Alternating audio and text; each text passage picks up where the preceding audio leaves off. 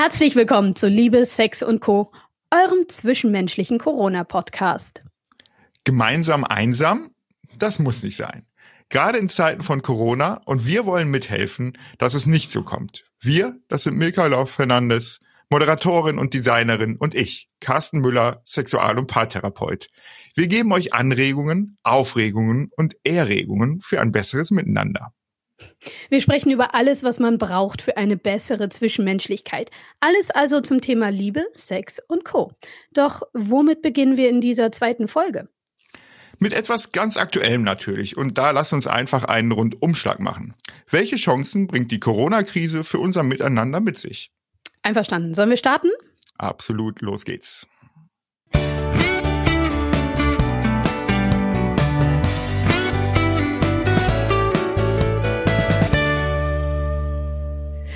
Das chinesische Schriftzeichen für Krise besteht aus zwei Teilen. Eines steht für Gefahr oder Risiko und das andere Zeichen bedeutet Chance.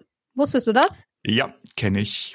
Okay, immer mal wieder gut ist, wieder gehört zu haben. Mir zumindest hilft es, eine gesunde und positive Einstellung zu bewahren, wenn etwas passiert, was ich persönlich schwierig finde.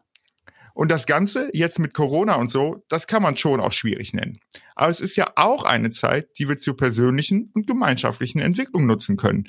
Wann sonst hätten wir in unserer persönlichen Alltag die Chance, uns mit unseren Mitmenschen so intensiv auseinanderzusetzen? Und ganz ehrlich, manchmal verzichtet man auch ganz getrost und ganz gerne auf diese Auseinandersetzung. Ja, stimmt. Und das eben auch mit Recht. Nur heute und im Moment geht das eben nicht mehr. Wir sind gefordert. Und dabei ist es egal, ob als Single oder eben verliebt, verlobt, verheiratet.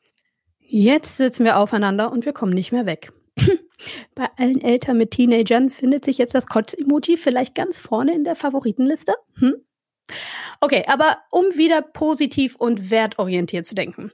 Das ist scheiße, aber das ist auch geil. Wenn man es richtig angeht. Kann es dann tatsächlich bei aller Dramatik, und die wollen wir jetzt ja auch hier nicht kleinreden oder so, trotzdem auch geil sein. Geil, wenn ich so etwas von dir höre, dann weiß ich aber nicht so recht, wie ich das einordnen soll. Ja, aber ja, Kopfkino, Sexualtherapeut, Sex durch die Brille, bla bla bla. I know, I know, so schlecht, so Macht schlecht, nichts. aber kommen wir zu deinem Job. Wie oft empfiehlst du Paaren, die zu dir kommen, mehr gemeinsame Zeit. Oft. Gemeinsame Zeit ist für mich nämlich die Grundlage für erfüllte Beziehungen. Milka, wie finden das deine Kinder, wenn du Zeit mit ihnen verbringst? Erzähl mal. Ja, super natürlich. Vor allem, wenn dabei das Handy aus ist und ich nur für meine Kinder da bin. Ja, richtige Antwort. Also, was lernen wir daraus? Was bei Kindern doch so gut funktioniert, wird auch eine Basis in Partnerschaften sein. Ich spreche immer von sinnvoller gemeinsamer Paarzeit. Hört sich super an, ne? Was, was verstehst du darunter, Milka? Das ist ein sensibles Thema.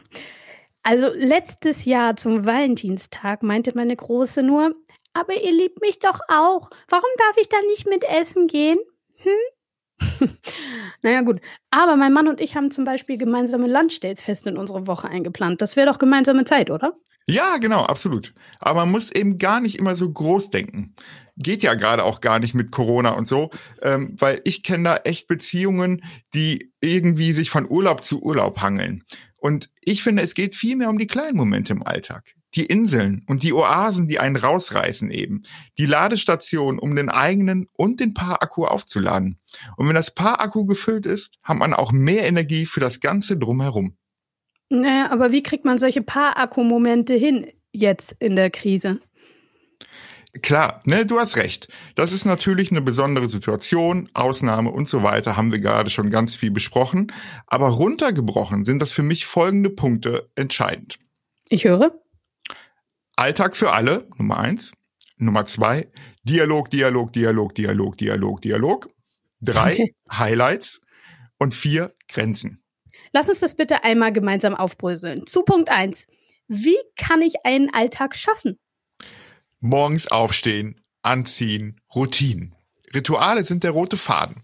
Sie sind die Sicherheit und der Ankerpunkt, an dem wir uns orientieren können. Und um ein letztes Bild dazu bemühen, sie sind unser Sicherheitsnetz, in das wir uns reinfallen lassen können. Und darum, ne, Weckerstellen hilft, auch wenn es so bescheuert ist und auch wenn man ganz lange mit dem Popo irgendwie im Bett liegen möchte. Aber Routinen, ja, das ist echt wichtig. Oh, ich liebe meinen Wecker. Wir haben uns zum Beispiel einen Stundenplan gebastelt, einen, den auch meine Kleine mit drei Jahren versteht. Ne? Bastelanleitung für sowas gibt es zum Beispiel auf Pinterest ohne Ende und es macht echt Sinn. Ja, voll gut. Finde ich super, weil auch so können sich die Kleinen einbringen und dann wird das ganze Ding eben auch zu einem Familienthema. Und ich glaube, das ist eben auch wichtig. Und apropos die Kleinen. Freitags machen wir immer einen gemeinsamen Kinoabend mit Chips oder selbstgemachten Popcorn. Sü süß oder salzig ist da immer die wichtige Frage bei Popcorn. Süß oder salzig? Es gibt beides. okay. Auf jeden Fall, das Licht wird gedimmt, alles, was dazu gehört, ist dabei. Und die ganze Woche sind alle total wild drauf. Vor Corona sind wir am Freitag davor immer gemeinsam irgendwo in Amsterdam aus Essen gewesen. Aber jetzt bestellen wir halt. Aber nicht ohne den Tisch fein zu decken oder ohne uns schick gemacht zu haben.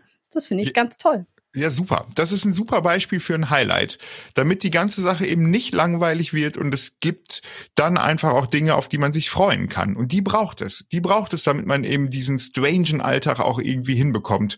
Und ähm, ein anderes Highlight, genauso wie du dann gerade erzählt hast, könnte eben auch sein, das gemeinsame Essen eben auch mal zu planen, sich eine Einladung per WhatsApp zu schicken, sich dann richtig fett aufzubrezeln, den besten Wein aus dem Keller zu holen, nachdem man dann die Kinder natürlich ins Bett gebracht hat und dann mal so richtig auf die Kacke hauen und sich es einfach richtig gut gehen lassen. Ein anderes Mini-Highlight klingt vielleicht erstmal doof, ist aber völlig ernst gemeint. Bringen Sie mal mit Ihrem Partner, Partnerin den Müll raus. Ja, Müll rausbringen. Und hören okay. Sie dabei Ihren Lieblingssong völlig ernst gemeint. Das sind eben so kleine witzige Dinge und die braucht es, damit wir eben den Alltag überstehen und die bleiben dann ja irgendwie. Also darum, Selfie machen und uns schicken. Ehrlich, ich würde mir den Popo abfreuen, irgendwelche Selfies vom gemeinsamen Müll rausbringen zu kriegen. Also, das ist eine Aufforderung. Äh, bitte schickt äh, uns Selfies vom gemeinsamen Müll rausbringen. Das wird super. Schrullige Selfies, gute Idee. Schickt uns gerne eure Momentaufnahmen eurer persönlichen, romantischen und vielleicht auch etwas schrulligen Paarrituale. Aber dabei fällt mir noch etwas ein. Es gibt ja auch die Art von Beziehung, in der man nicht oder noch nicht zusammen wohnt. Ja, Gemeinsam stimmt. über FaceTime dasselbe Rezept für ein virtuelles Abendessen kochen und dann essen. Klingt für mich auch ganz nett. Gerade wenn man sich auch erst kennenlernt. Jetzt trennt sich nämlich die Spreu vom Weizen. Kann ich mich mit diesem Menschen wirklich unterhalten? Oder geht mir schon nach zehn Minuten die Luft aus, wenn wir nicht sofort zusammen in der Kiste landen und so? Hier sehe ich übrigens auch die Chance für Singles oder frische Beziehungen. Und damit kommen wir auch zum zweiten Punkt. Dialog, Dialog, Dialog, Dialog. Was meinst du damit? Ja, reden, reden, reden, reden, reden. Ja, das ist wieder so ein Part, der klingt einfach total einfach und ist aber eben echt auch unglaublich wichtig. Und dabei geht's mir immer nicht nur darum, miteinander zu reden, sondern eben auch, man darf da auch übereinander reden. In diesen Extremsituationen muss es zum Beispiel erlaubt sein, dass ein Partner, Partnerin über WhatsApp auch mal so richtig ablästert und auch mal richtig beim Freund einfach die äh, Luft rauslässt. Weil, ja? Also ablästern ist erlaubt. Ja, auf jeden Fall. Also ne, natürlich nicht unter der Gürtellinie. Also ich glaube, es braucht schon auch Spielregeln zum Ablästern, aber man muss auch nicht den Anspruch haben, alles klären zu müssen. Manchmal reicht es, wenn der erste Orkan schon einmal an einer anderen Stelle rausgeballert wurde und dann ist immer noch nicht der Grund weg, aber dafür schon mal ganz viel Dynamik und Energie. Das finde ich ist ein valider Punkt. Nur wenn sich die dicke Luft verzogen hat, dann sollte man wahrscheinlich auch wieder miteinander reden, oder? Ja, absolut. Und vielleicht auch das ritualisiert. Ich empfehle Paaren immer ganz gerne, dass sie sich am Tag eben so bewusste Zeit reservieren sollen. So zwei Minuten, in denen sie bewusst ins Gespräch kommen können. Handys aus und einfach fokussiert gemeinsam zu sprechen. Und ja, dann kann man auch mal übers Wetter sprechen. Aber ich finde so eine Frage, hey, was fühlst du? Wie war der Tag? Was waren gute Momente? Das finde ich sind dann schon auch, äh, ja, die Bretter, die es dann braucht, damit man da als Paar auch gut drauf tanzen kann. Hm, das klingt so leicht, aber ganz oft ist es ja so, dass man denkt, naja, wenn der nur etwas netter werde, dann könnte ich auch ein bisschen besser mit ihm reden oder dann meint das Gegenüber meistens, und das ist ja auch so lustig, ha, wenn sie nur etwas offener mir wäre gegenüber, dann wäre ich auch netter, ja. Also es ist ein super runder Teufelskreis. Und wie durchbreche ich den? Naja, indem man selber Verantwortung übernimmt und man dann einfach sagt, okay, ähm, eigentlich wäre jetzt die Regel, ne, es gibt ja immer so schöne Regeln irgendwie, ne, man darf sich nach dem ersten Date erst drei Tage später anrufen und so. Und genauso ist das ja da eben auch. Und dann einfach selber, sich selber in den Popo treten und sagen, so, jetzt mache ich den Anfang. Und ich habe verstanden, also mache ich den ersten Schritt. Und dann gibt's ja auch noch die Situation, in der man echt nicht mehr reden mag. Also die Situation, wo eigentlich alles gesagt ist. Basta, finito. Aber Milka, woher weiß man denn, wann alles gesagt ist? Wobei ich finde, man darf auch mal sagen, hey, heute habe ich einfach keinen Bock zu reden.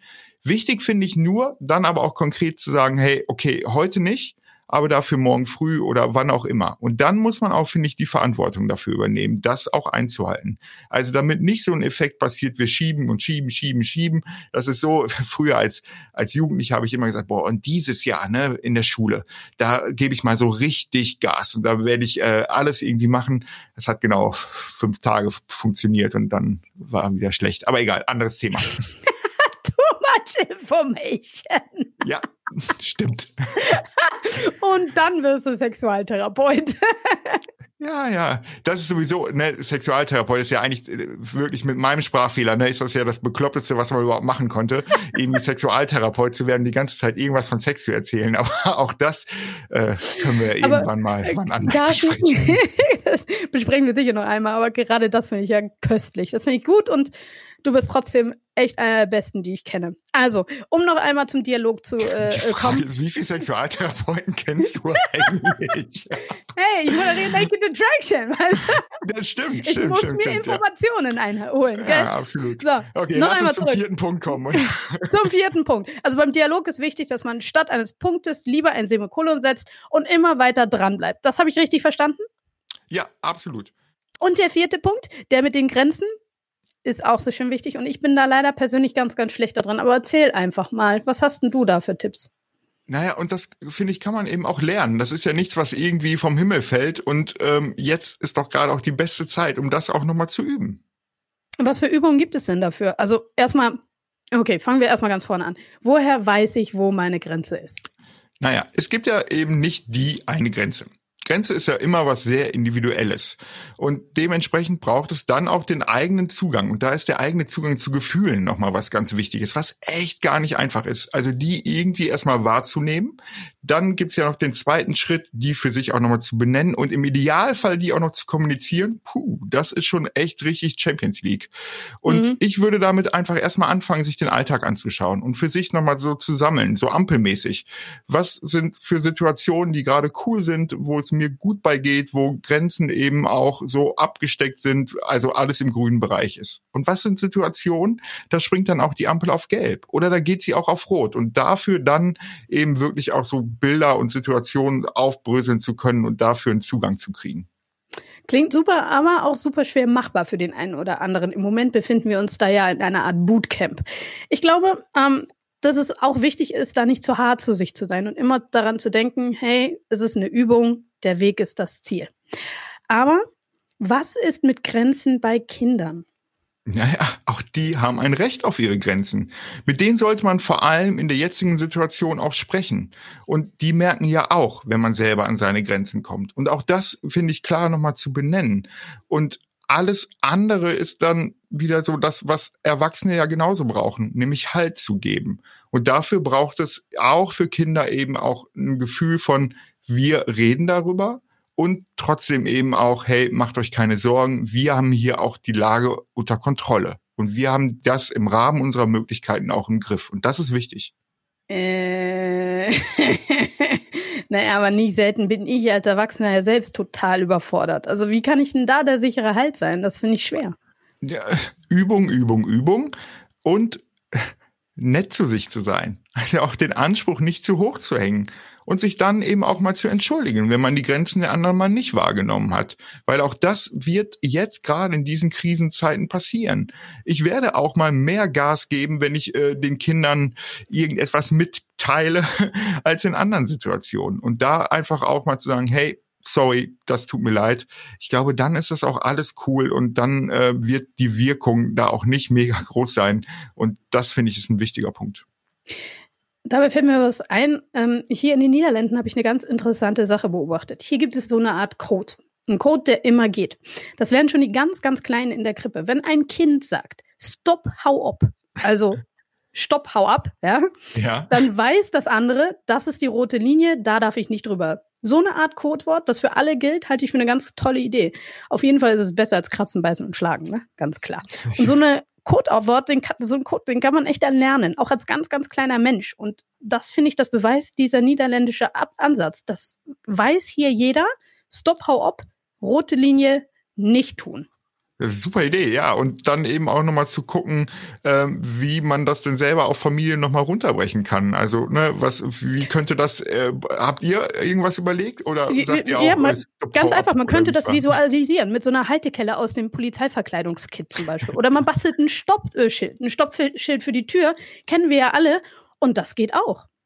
Ja, absolut. Jeder braucht seinen Freiraum. Und auch, finde ich, bei Kindern, ähm, auch da im eigenen Zimmer auch anklopfen und eben auch auf das hereinwarten und nicht anklopfen und schon drinstehen. Das sind, glaube ich, so kleine Dinge, wo dann jeder im Rahmen der Möglichkeiten eben auch seine Freiräume dann auch so kriegt. Apropos Freiraum. Was ist, wenn man keinen solchen Raum hat? Naja, man kann sich einfach sehr, sehr viel Zeit lassen beim Müll runterbringen. Oder beim Kacken? Ja, absolut. Ah, super. Äh, ich, das äh, ist ja das Schöne beim Podcast, da ist ja noch so viel Anarchie. Ich glaube, man darf Werbeblöcke machen, ohne dass die äh, zu kennzeichnen sind.